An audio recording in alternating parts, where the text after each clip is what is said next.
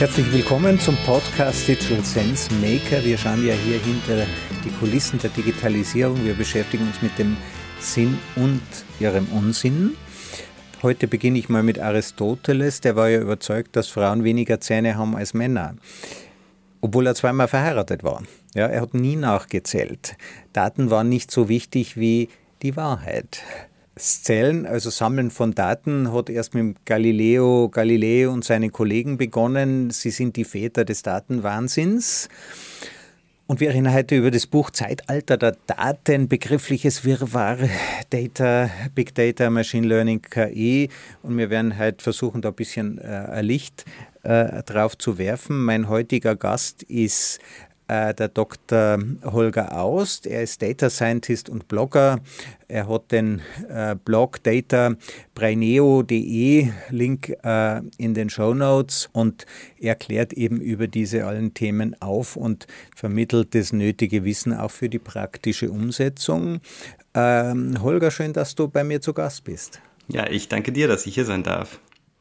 Jetzt äh, Data Science, ja, ist das die Rache der Statistiker an der Informatik oder hm. was ist das? Ja, ich glaube, es ist fast eher ein bisschen andersrum, ähm, dass die Informatiker irgendwie sich viele Begriffe oder viele ähm, viele Themen der Statistik unter den Nagel gerissen haben.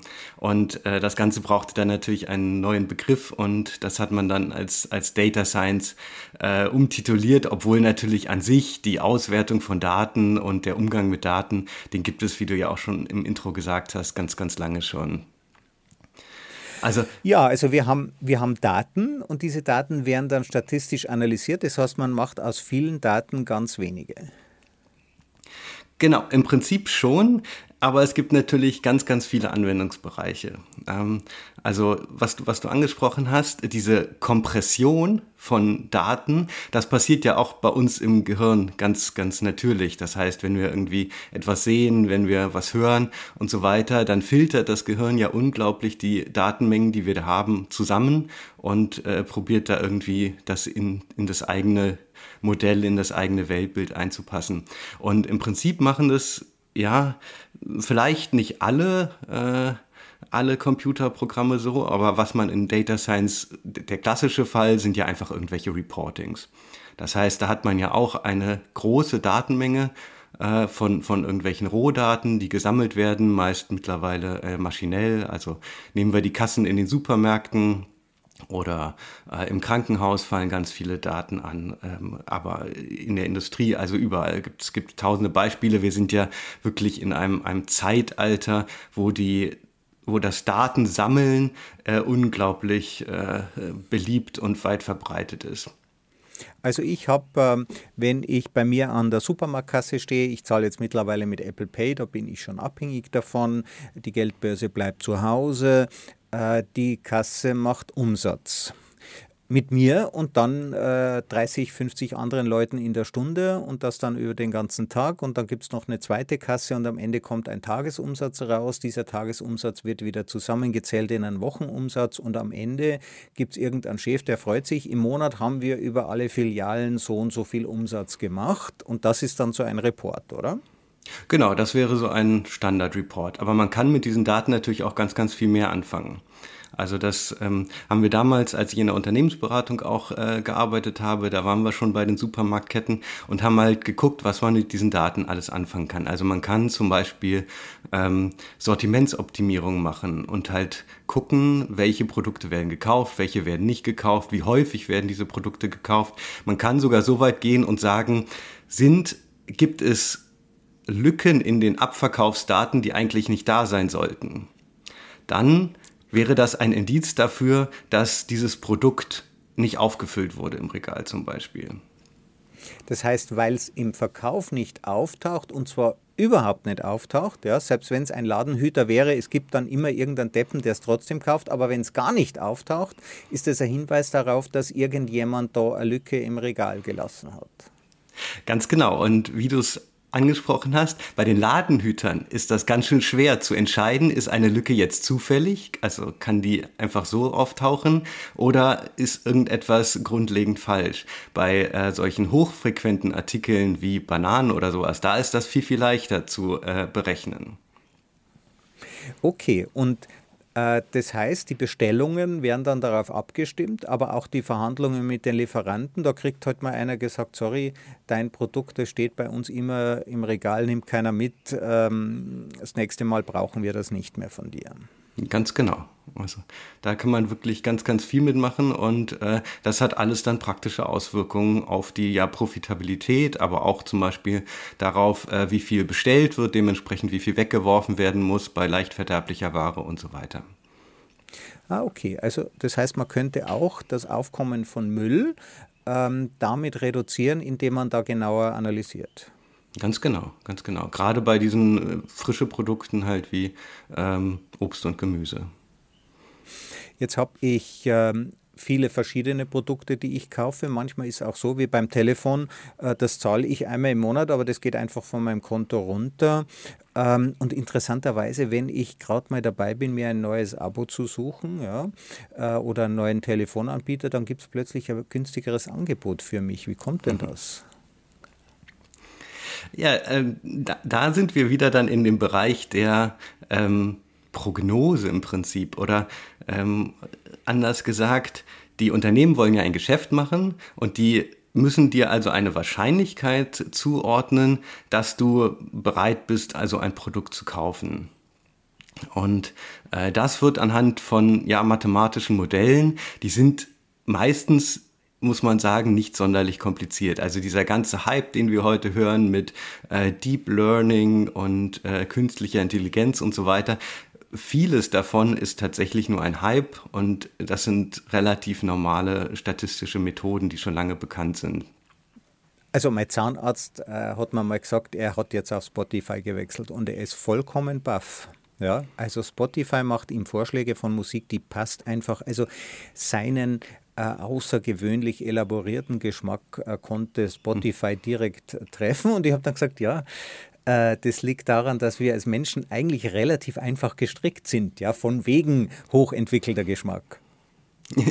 Ja, das ist äh, witzig, weil bei manchen Dingen funktioniert das erstaunlich gut oder vielleicht auch bei manchen Menschen und bei anderen funktioniert es gar nicht. Also wir kennen das natürlich von irgendwelchen ähm, Produktvorschlägen auf Amazon oder anderen Online-Anbietern.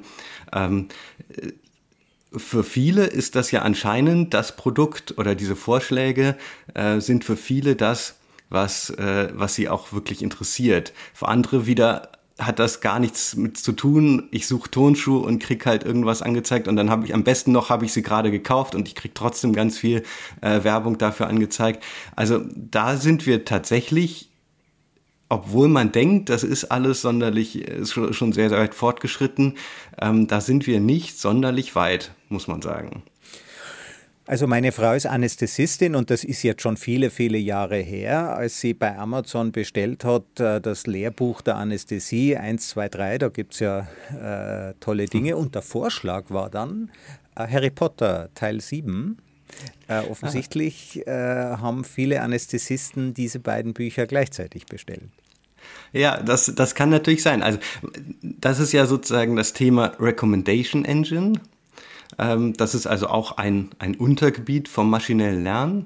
Und im Prinzip, was da passiert, ist ja wirklich, es wird geguckt, was haben die anderen gekauft, welche äh, Kombination von Produkten und dementsprechend wird das dann der Person zugeordnet. Man kann da natürlich auch nicht, also man kann das natürlich auch noch ein bisschen erweitern und sagen, ich gucke mir nicht nur die Produkte an, sondern an sich auch noch weitere Faktoren, die ich vielleicht von der Person weiß.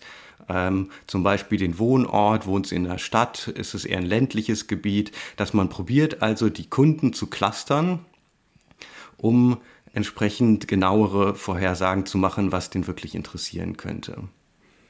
Da gab es ja mal diesen Skandal, ähm, dass eine, äh, ähm, eine junge Frau ähm, oder vielmehr deren Eltern bekamen Vorschläge, ähm, doch Windeln zu kaufen.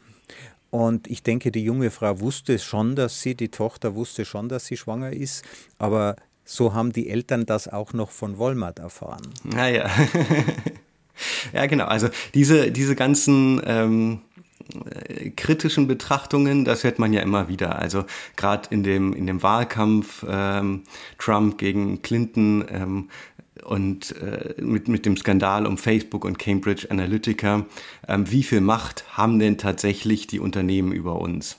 Ja, also ähm, da ist es ja so, dass Wahlkampfwerbung ganz gezielt an bestimmte Leute ausgespielt wurde, beziehungsweise nicht nur Wahlkampfwerbung, sondern auch einfach äh, Fakten oder äh, beziehungsweise nicht wirklich Fakten. Also die, es reichen ja angeblich, ich denke, 64 äh, Facebook-Postings, die ich schreibe, damit mich dieser Algorithmus besser kennt als meine Frau. Zumindest besser als meine Freunde. Ja. Äh, sind wir da wirklich so einfach gestrickt oder sind diese Systeme wirklich so gut? Eine schwierige Frage. Ich würde sagen, die Systeme sind eigentlich nicht sonderlich gut. Ähm, weil tatsächlich, oder warum funktionieren die? Die funktionieren für die Mehrheit immer gut. Das heißt, ähm, wenn also ich zu einer Mehrheit gehöre, die, die relativ gleich tickt, dann kann der Algorithmus natürlich interpolieren von denjenigen, die, ähm, die, die schon die gleichen Dinge getan haben oder die sich sehr ähnlich verhalten. Wenn ich aber ein bisschen äh, mich anders verhalte oder auch die Nuancen, äh, die gehen in dem ganzen anderen äh, Riesengebiet unter weil es ja auch riesige Datenmengen sind, äh, äh, die da verarbeitet werden müssen. Und ich bin ja einer davon. Jetzt, wenn das Ganze nicht so gut ist, wie uns manche äh, Untergangstheoretiker glauben machen lassen, warum sagt der Mark Zuckerberg dann nicht, sorry Leute, macht euch keine Gedanken, der Semmel funktioniert eigentlich gar nicht richtig? naja, die, also es funktioniert natürlich schon äh, für halt eine große Mehrheit. Ne? Also das, das darf man natürlich nicht vergessen, dass es dafür funktioniert. Ähm, und, und, wenn er das, äh, das schlecht macht, äh, dann würden ihm seine Aktionäre wahrscheinlich auch äh, näher treten und sagen, Moment mal, wir haben jetzt hier investiert und jetzt sagst du auf einmal, ähm, also mein Verdacht ist jedenfalls, dass der Mark Zuckerberg sich hier sehr bedeckt hält. Er sagt weder, dass es funktioniert, noch dass es nicht funktioniert, äh, weil er da zwischen den Stühlen sitzt. Und äh, wenn man die Wahrheit sagt, dann wird man oft dafür gestraft. Ja, natürlich. Also der, der hat natürlich als äh, CEO von, von Facebook oder jetzt Meta ähm, natürlich ganz andere äh, Ziele und ähm, mu muss dementsprechend diplomatisch da agieren. Der kann sicherlich nicht einfach sagen, was, was wirklich gemacht wird. Aus diesen Daten, du hast ja den, den Wahlkampf angesprochen, man hat also Präferenzen ermittelt, dass zum Beispiel die Fahrer von amerikanischen Chrysler-SUVs tendenziell Trump-Wähler sind. Ähm, dass Menschen mit einer schwarzen Hautfarbe tendenziell Clinton-Wähler sind. Das heißt, denen hat man dann Botschaften geschickt, ähm, eher nicht zur Wahl zu gehen. Das heißt, man hat die Clinton madig gemacht, damit die eben der Wahl fernbleiben und man hat den, äh, die, die Chrysler-Fahrer motiviert, ja, äh, doch zur Wahl zu gehen. Ist das kritisch? Ja und nein. Also dieses Verhalten, dass wir gewisse Leute oder dass ähm, die das versucht wird, die Leute zu beeinflussen, das gibt es ja schon ganz lange, das gibt es ja so, so lange gewählt wurde ähm, und wahrscheinlich schon vorher auch schon. Ähm, das heißt, was hier eigentlich passiert, ist ja, dass es eine Skalierung erfährt, die, ähm, die es so noch nicht gegeben hat. Man sagt ja, der, äh, damals der John F. Kennedy hat im Radioduell mit dem Richard Nixon schlecht abgeschnitten. Ja. Mhm. Wer allerdings das Fernsehen gesehen hat, hat einen äh, unrasierten Richard Nixon, ja, der hatte nämlich einen extremen Bartwuchs. Ja, nach dieser Sendung hat er sich zweimal am Tag rasiert, damit das nicht mehr so auffällt, äh, während da ein junger John F. Kennedy viel gelächelt und gut argumentiert hat. Das heißt, mit dem das neue Medium, ja, hat dem, der John F. Kennedy hat das eben ausgenützt. Danach war dieser Wettbewerbsvorteil vorbei, äh, weil jeder wusste, was er tun muss. Äh, Donald Trump hat, glaube ich, 30 Prozent seines Wahlkampfbudgets für Social Media ausgegeben und Hillary Clinton halt nur drei. Ja, genau. Also das ist genau diese beob richtige Beobachtung. Es ist eine neue Technologie und manche können das vielleicht schon eher nutzen, andere ähm, sind damit vielleicht ein bisschen zu spät dran und dementsprechend äh, wird, wird am Anfang einfach viel daraus gelernt, wie solche Mechanismen funktionieren. Was aber natürlich schon ein, ein Unterschied ist, ist diese Skalierung ähm, zur Verbreitung zum Beispiel halt wirklich von äh, diesen Fake News oder einfach platt gesagt Lügen. Ja, und Lügen, es gibt ja äh, zu einer Wahrheit kann man ja tausend Lügen erfinden und unser, äh, unser Steinzeitgehirn steht ja nicht auf Wahrheit, sondern auf Dopamin. Es ist ja wurscht, ob das wahr ist, Hauptsache es ist neu. Genau, genau. Das ist äh, das, das große Problem dabei. Aber äh, auch das ist nicht die Technologie an sich schuld, sondern im Prinzip, dass der Mensch halt so arbeitet, wie er arbeitet und die Technik ja oft, also ich denke, es hat ja da viele Überraschungen selbst für, für uns als äh, technisch Versierte oder auch für diese Programmierer gegeben, welches Eigenleben diese Technik entwickelt. Ich denke nicht, dass du oder ich damit gerechnet hätten, äh, dass sich Lügen schneller verbreiten als die Wahrheit. Ja, damit hat man irgendwie nicht gerechnet, das ist richtig. Ähm, ob die ja, wahrscheinlich, also die Entwickler haben sicherlich auch nicht, nicht gedacht, was für ein, was für ein Eigenleben das entwickelt. Eigenleben ist vielleicht noch nicht so der, der richtige Begriff, ähm, weil die Maschine funktioniert ja nach relativ festen Regeln. Die, die, macht ja nur, nur ihre Sache. Das Eigenleben passiert ja dann tatsächlich bei den, bei den Menschen und äh, in, der, äh, in, in unserer Welt. Die Maschine lernt natürlich, dass bestimmte Botschaften sich schneller verbreiten. Und die weiß gar nicht, die kann äh, zwischen Wahrheit und, und, und Lüge kann, die, kann der Algorithmus ja nicht unterscheiden. Der verbreitet einfach das, priorisiert, denkt sich, aha, das ist interessanter, das ist sozusagen nicht der Ladenhüter, sondern das sind die schnell drehenden Güter. Mhm. Äh, und womit wir nicht gerechnet haben, dass der Algorithmus äh, schnell drehende Lügen ja, äh, natürlich bevorzugt er das, was, was schneller geht. Ja. Genau, und das ist ganz interessant, weil diese ganzen maschinellen Lernalgorithmen, die basieren alle auf eigentlich einer Verlustfunktion, nennt man das. Also im Prinzip wird geguckt, wie du es gesagt hast, äh, es wird irgendwie gemessen, dass äh, zum Beispiel die Leute länger am Handy bleiben, länger die Facebook-App geöffnet haben. Und das ist dann eine, eine Kennzahl und es wird probiert, diese möglichst hoch zu kriegen, beziehungsweise bei der Verlustfunktion ist es halt umgekehrt, dass sozusagen der, die, die Bestrafung, der Verlust soll, soll möglichst gering gehalten werden. Und darauf basieren alle, alle diese Algorithmen. Ähm, genau. Also die haben eine total einfache Logik im Grunde genommen und wir haben durch diese Algorithmen sehr viel auch über uns als Menschen gelernt. Ja, ja, das ist richtig. Äh, also sagen wir so, über die, die Mehrheit der Menschen kann man immer sagen, weil diese Algorithmen, was machen die ja? Die gucken immer in die Vergangenheit und gucken, welche Muster kann ich daraus ableiten und diese probiert es ja dann an die, äh, auf, auf die aktuelle Situation anzuwenden.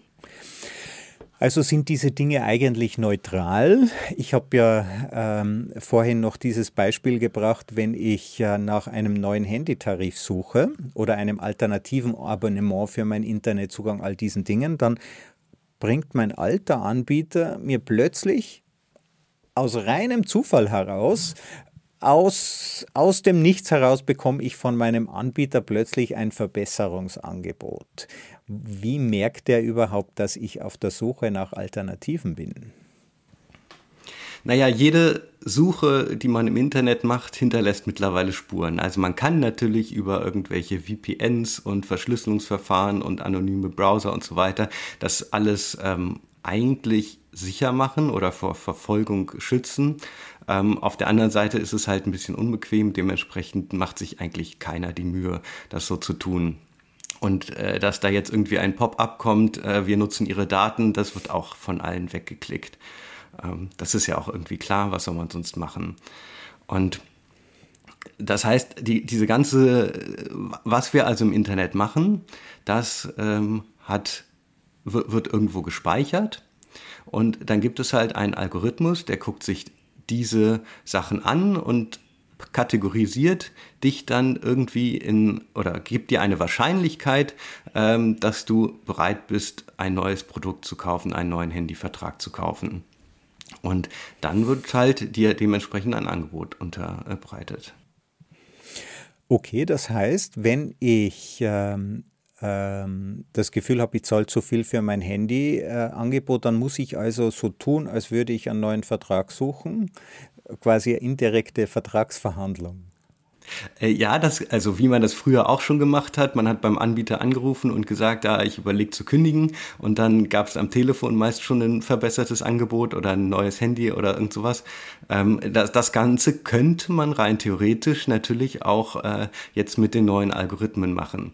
Ähm, das ist auch ein, ein ganz spannendes Feld, äh, was man zum Beispiel bei, ähm, wenn Computer das Sehen lernen, also bei der äh, Verarbeitung von visuellen Reizen. Da wird ganz viel geguckt, wie können die Bilder ähm, manipuliert werden, sodass derjenige, äh, sodass der Algorithmus doch etwas völlig anderes behauptet. Also ein Beispiel, wenn wir einen Kategorisierungsalgorithmus haben, der kriegt Bilder vorgelegt und der soll halt entscheiden, ist da ein Mensch drauf oder nicht.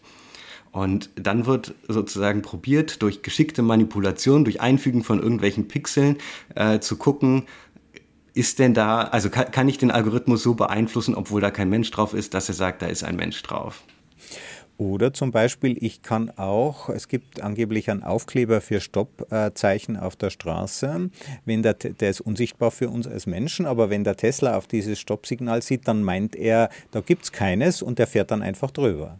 Ganz genau. Das ist genauso ein Beispiel dafür, ja, ja. Richtig. Jeder Algorithmus kann natürlich irgendwie überlistet werden. Die Frage ist immer, wie, wie schwierig ist das? Also schaffst du es wirklich mit, mit deinen Mitteln sozusagen durch die Internetsuche äh, deinen Telefonanbieter auf dich aufmerksam zu machen, dass du äh, wechseln möchtest? Ähm, und da sind wir jetzt ja eigentlich beim Thema Data Literacy. Wenn ich verstehe, was diese Systeme tun, dann verliere ich einerseits die Angst, aber ich denke, ich gewinne ein Stück weit auch die Kontrolle zurück. Ganz genau. Und das ist ein, ein super wichtiges Thema, Data Literacy oder vielleicht übersetzt mit Datenkompetenz auf Deutsch. Ähm, ich habe neulich erst eine, eine Studie gelesen, ich glaube, die war von Accenture, dass in Amerika sich nur, wie viel waren es? Ich glaube, 20 bis 25 Prozent der Angestellten fit genug fühlen, mit den Daten, die sie haben, umzugehen. Fühlt sich also ein, ein Großteil der, oder ein, ein Gutteil der Leute ähm, ist dort auch nicht wirklich mitgewachsen, ist dort nicht reingekommen, da ist die Schulbildung vielleicht schon etwas zurück äh, und das macht ja Angst, oder? Wie kann man das? Ganz genau.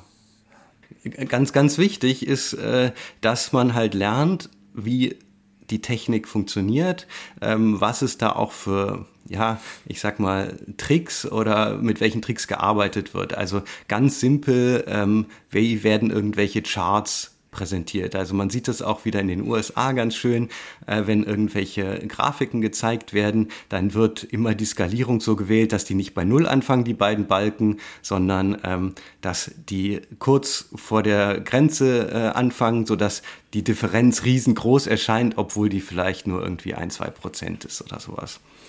Also das sind dann Balkendiagramme, ähm, da ist ein äh, Balken ganz winzig, der andere groß, aber drunter sieht man nicht, dass beide Balken eigentlich fast keinen Unterschied miteinander haben. Also wenn ich ganz oben sozusagen wegrasiere, äh, dann schaut das Ergebnis dramatisch aus. Lügen mit Daten. Ja, genau, beziehungsweise halt äh, darauf vertrauen, dass äh, der Nutzer darauf nur kurz guckt und keine Gedanken daran verschwendet, wie das Ding jetzt, also was wirklich dahinter steckt. Und das muss man lernen. Wie kann man denn das lernen? Also jetzt, natürlich kann man das studieren. Ähm, hast du so eine Idee, wie kann jemand, der sagt, okay, ich möchte das schon verstehen, aber ich stehe jetzt mitten im Berufsleben und das ist jetzt nicht mein Ausbildungsfokus, was kann ich tun?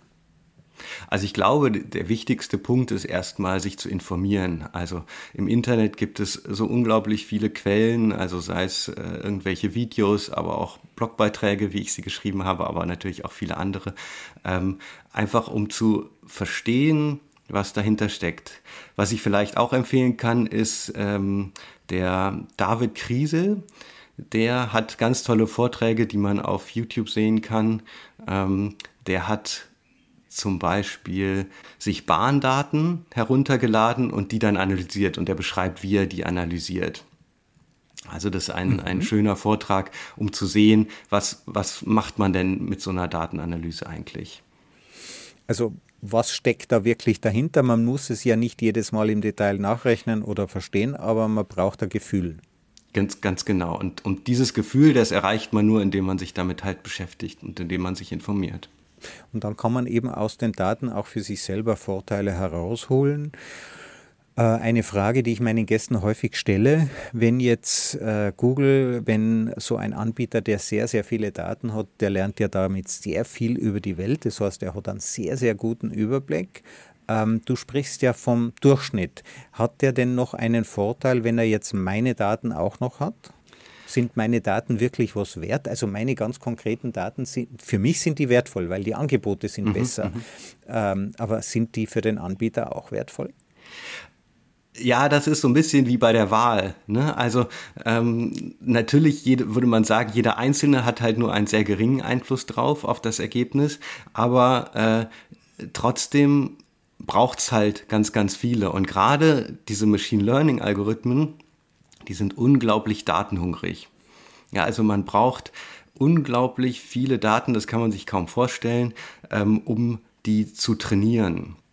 Ich war 2019 ähm, bei der Firma Sense Time. Ähm, wir haben diese Firma besucht und die haben uns gezeigt, ihr Machine Learning System lernt medizinische Daten und zwar von 600 Millionen Menschen. Also das ist ungefähr der Anteil der chinesischen Bevölkerung, die überhaupt Zugang zur Digitalisierung haben. Mhm. Ja, also hätten mehr Zugang, dann hätten die heute halt 1,2 Millionen Datensätze. Ist das ein Vorteil, den wir jemals einholen können? Ich glaube nicht. Und tatsächlich äh, dieses, dieses Konzept, dass China sich wahnsinnig schnell in dem Bereich entwickelt, ähm, das hat einfach mit dem, mit dem System, äh, wie es dort herrscht, äh, zu tun. Da gibt es auch ein gutes Buch von Kai Fu Li, der hat nämlich darüber genau geschrieben, wie China es geschafft hat, quasi von einer, einem Copycat, also das quasi nur Produkte nachgemacht hat, hin zu einer äh, führenden Nation in Sachen äh, KI zu kommen. Und das, das werden wir vielleicht jetzt noch nicht so stark sehen, aber ähm, da, das wird in Zukunft noch massiv, massiv weitergehen. Also wenn man jetzt sieht, was es da an Gesichtserkennungsmöglichkeiten und so weiter geht, da, da kriegt man schon, schon ein bisschen Angst, muss man sagen. Na gut, aber dann haben die heute halt diese Daten, das sind chinesische Daten. Ähm, die Chinesen scheinen sich ja irgendwie damit abzufinden, sonst äh, äh, würden sie ja ihre Regierung äh, stürzen, wie die Chinesen das in der Geschichte immer wieder äh, getan haben. Ähm, warum ist das für uns ein Problem? Gute Frage. Ähm, in dem Sinne ist es schon, glaube ich, ein Problem, weil äh, China doch sehr expansiv arbeitet. Das heißt, mittlerweile haben ja auch viele Unternehmen chinesische Beteiligungen. China breitet sich in Afrika aus ähm, und unterstützt dort die Unternehmen und die Infra baut die gesamte Infrastruktur auf. Und die Frage ist halt, wie viel Einfluss will der Westen auf die Welt haben? Das, das ist, glaube ich, das, worum es wirklich geht. Ja. Also es ist es spielt ein bisschen Imperialismus-Sorgen spielen ein bisschen mit. Ja, vermutlich kann man das so, so nennen, ja. ja. In China werden ja auch die Daten wirklich über Personen gesammelt. Gibt es dieses Social Rating System? Also wenn ich in China auf der Autobahn zu schnell fahre, kriege ich einen Punkteabzug. In Deutschland ist es komplett anders, also genau das Gegenteil. In Flensburg kommt ein Punkt dazu. Ja, ja, also man, man kann, das ist das, das schöne Thema Datenschutz. Ne? Also ähm, wir, wir schimpfen immer ganz viel über den Datenschutz ähm, und gerade äh, als, als Data Scientist wird man damit natürlich konfrontiert, äh, mit was darf ich überhaupt arbeiten, ähm, wie komme ich an die Daten ran, muss das nicht fünfmal gesichert und verschlüsselt werden und anonymisiert werden. Das ist also tatsächlich etwas, was einen, einen selber betrifft und äh, die eigene Arbeit verkompliziert. Und auf der anderen Seite ist es halt unheimlich gut, dass wir Kontrollmechanismen haben und nicht jeder alles mit diesen Daten machen kann. Also unsere individuellen Daten werden nicht äh, äh, gespeichert. Dennoch hört man manchmal, dass auch aus anonymen Daten dann individuelle Daten rekonstruiert werden können. Ja, genau. Und das ist äh, sozusagen, also wenn der Anonymisierungsvorgang vernünftig funktioniert, dann geht das natürlich nicht aber es werden ja immer viele Informationen mitgegeben und je mehr Informationen ich habe, desto kleiner kann ich die Gruppe halt machen, aus der die Person stammt. Also wenn ich äh, das Alter weiß, äh, wenn ich die Körpergröße weiß ähm, und das Gewicht oder äh, irgendwelche äh, Kaufverhalten, dann kann ich halt die Gruppe sehr, sehr stark eingrenzen, aus der diese Person tatsächlich kommt. Und dann äh, im, im schlimmsten Falle, wenn ich viele Parameter habe, kann ich die tatsächlich auch genau bestimmen und genau zurückverfolgen. Ja. Dazu brauche ich halt dann noch, ich weiß nicht, ein Melderegister, damit ich eben weiß, die Orte vergleichen kann. Ich bräuchte in Kombination Gesundheitsdaten, um dann noch mal mit dem Gewicht zu sehen. Aber am Ende könnte ich aus so verschiedenen Daten das rekonstruieren. Ein ganz äh, schönes Beispiel, und da äh, verweise ich nochmal auf den David Kriesel, der hat nämlich die Spiegel Online-Daten gesammelt und analysiert. Und was der gemacht hat, der hat also sich jeden Artikel abgespeichert, wann der veröffentlicht wurde, ähm, von wem der veröffentlicht wurde, welches Thema da drin ist. Und was man dann sehen kann, ist, äh, zusätzlich stehen auf der Spiegelseite die Redakteure mit vollem Namen. Und da kann man zum Beispiel sehr schön sehen, wann die Leute im Urlaub sind, weil die, die regelmäßig ihre Artikel veröffentlichen und dann sieht man zwei Wochen Lücken zum Beispiel und weiß, aha, da war derjenige, hat jedenfalls nicht veröffentlicht, wahrscheinlich war der da im Urlaub. Und wenn man böse wäre, guckt man auch noch, welche anderen Mitarbeiter zufällig genau im gleichen Zeitraum äh, im Urlaub waren. Also aus, ah. aus sowas Unverfänglichem wie, wie Zeitungsartikel äh, können wir eine ganze Menge rausschließen. Und wir könnten dann noch gucken, wo wohnen denn die beiden. Das wäre der geeignete äh, Zeitpunkt, deren Wohnung auszuräumen. Auch das, ganz genau.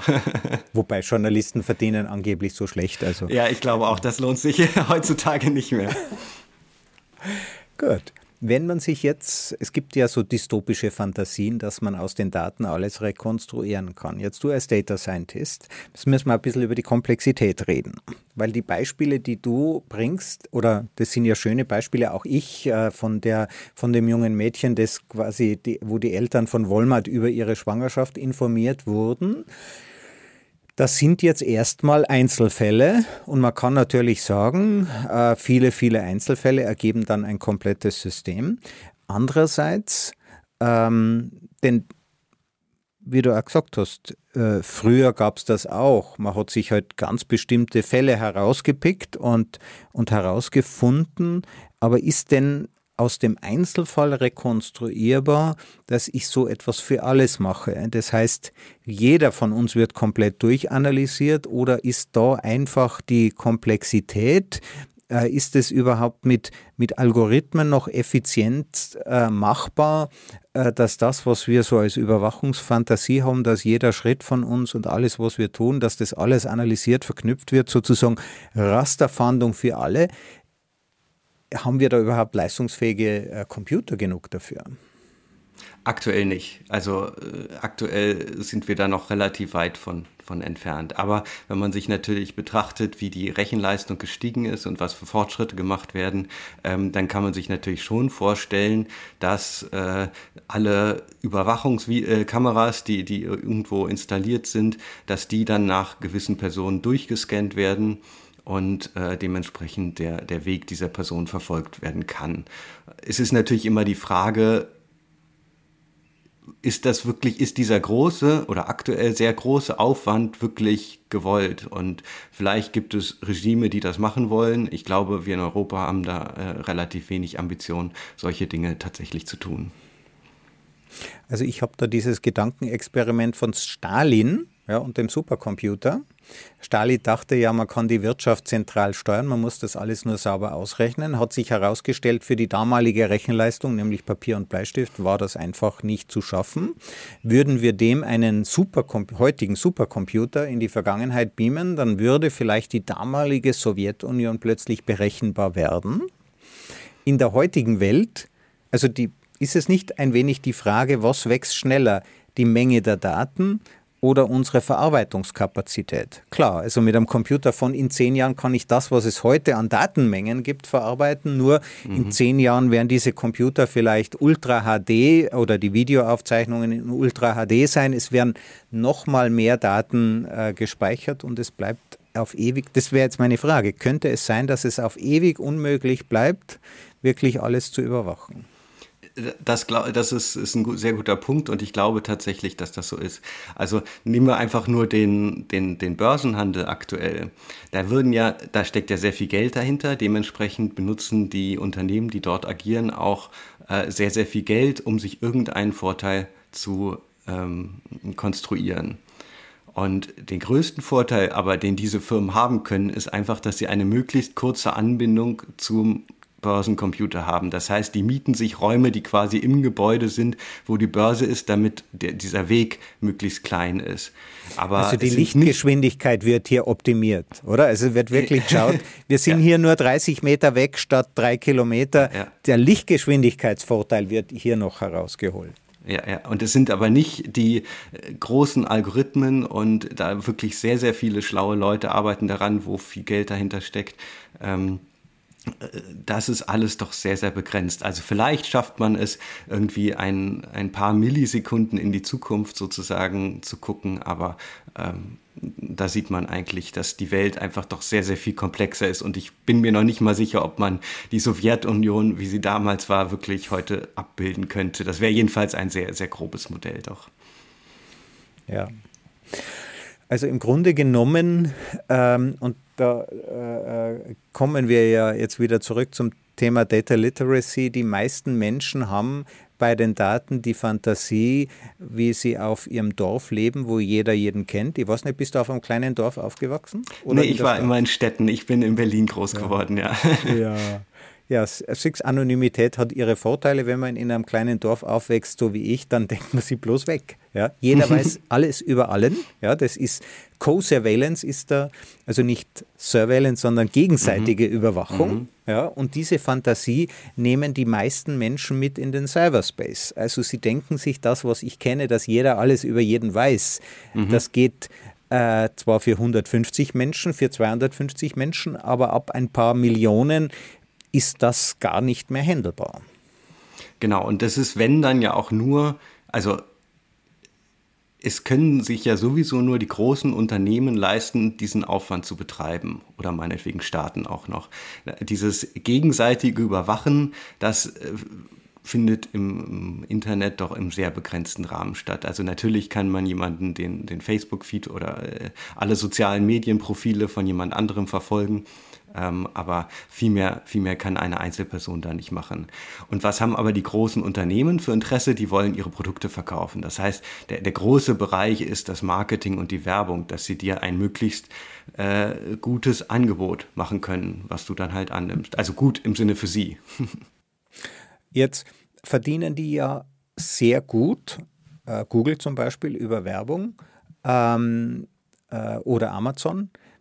Ich frage mich manchmal, können die es sich leisten, diese Daten zu verkaufen?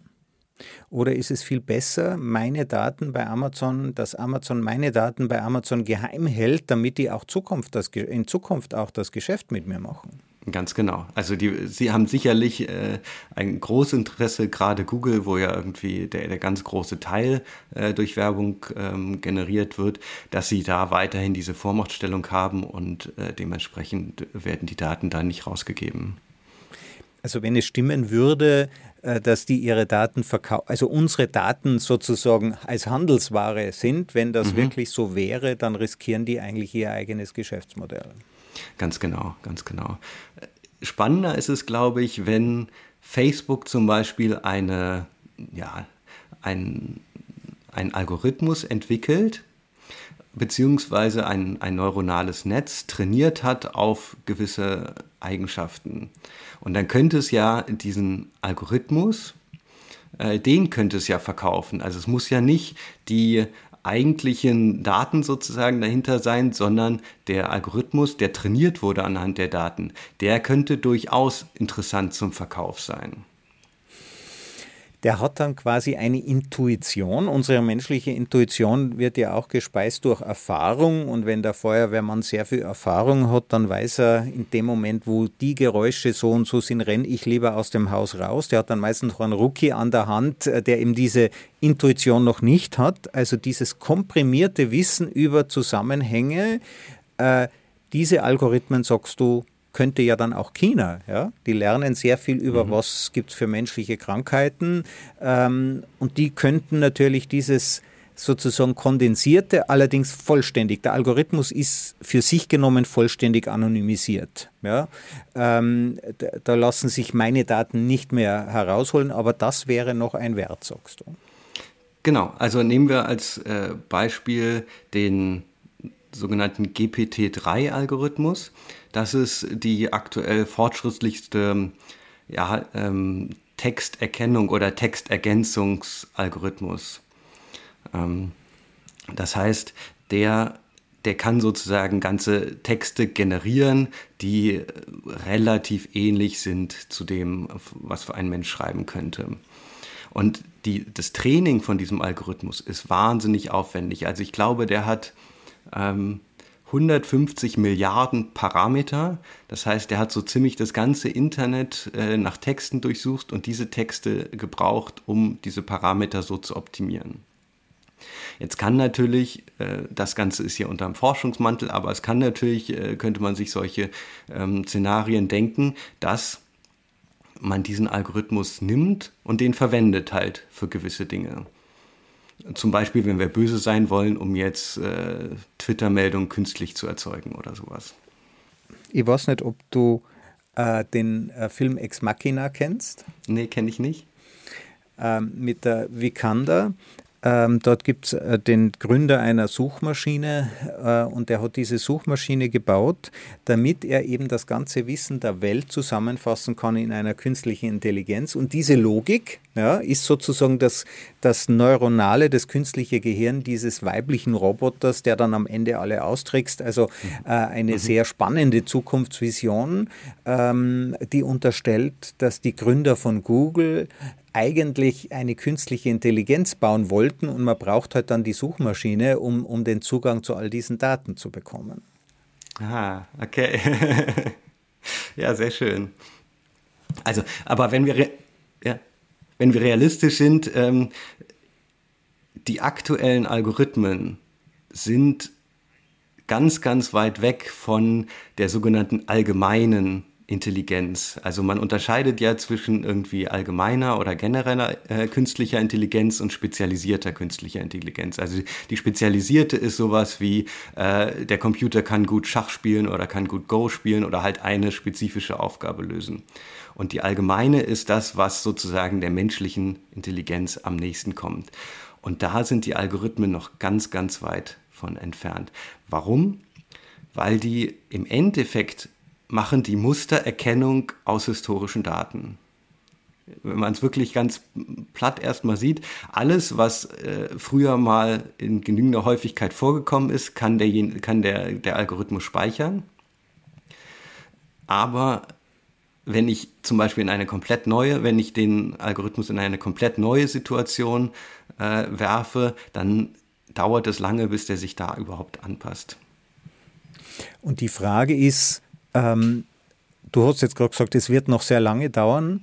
Es ist eigentlich eine offene Frage, ob das jemals erreichbar sein wird, was wir als Menschen tun. Ähm, wir Menschen denken ja nicht äh, nur mit dem Gehirn, wir denken mit dem ganzen Körper. Der ist als ganze Einheit gewachsen und wird man das jemals in seiner vollen Komplexität simulieren können? Ähm, das glauben nur die Materialisten. Nur es mhm. gibt vielleicht auch noch äh, eine Welt äh, jenseits äh, des, äh, des Sachlichen. Aber das ist dann ein äh, Thema für eine neue Diskussion. Ich danke dir sehr, Holger, dass du äh, bei mir zu Gast warst in meinem Podcast. Wir haben gemeinsam versucht, einmal das Ganze ein bisschen einzuordnen äh, uns die Gefahren anzusehen, aber eben auch die Möglichkeiten, nämlich die Möglichkeiten für die Firmen, uns bessere Angebote zu machen. Das wollen wir auch, aber vielleicht auch mal äh, bei unserer Telefongesellschaft ein besseres Angebot herauszuholen. Das setzt aber voraus, dass man sich offen mit diesem Thema beschäftigt, dass man eben das, was Data Literacy, Datenkompetenz, man muss da nicht gleich der Spezialist werden, aber äh, du hast uns da ja auch ein paar gute Buchtipps gegeben. Also Holger, vielen Dank, dass du bei mir zu Gast warst. Ja, ich, es hat mir Spaß gemacht. Ich danke, dass ich hier sein durfte.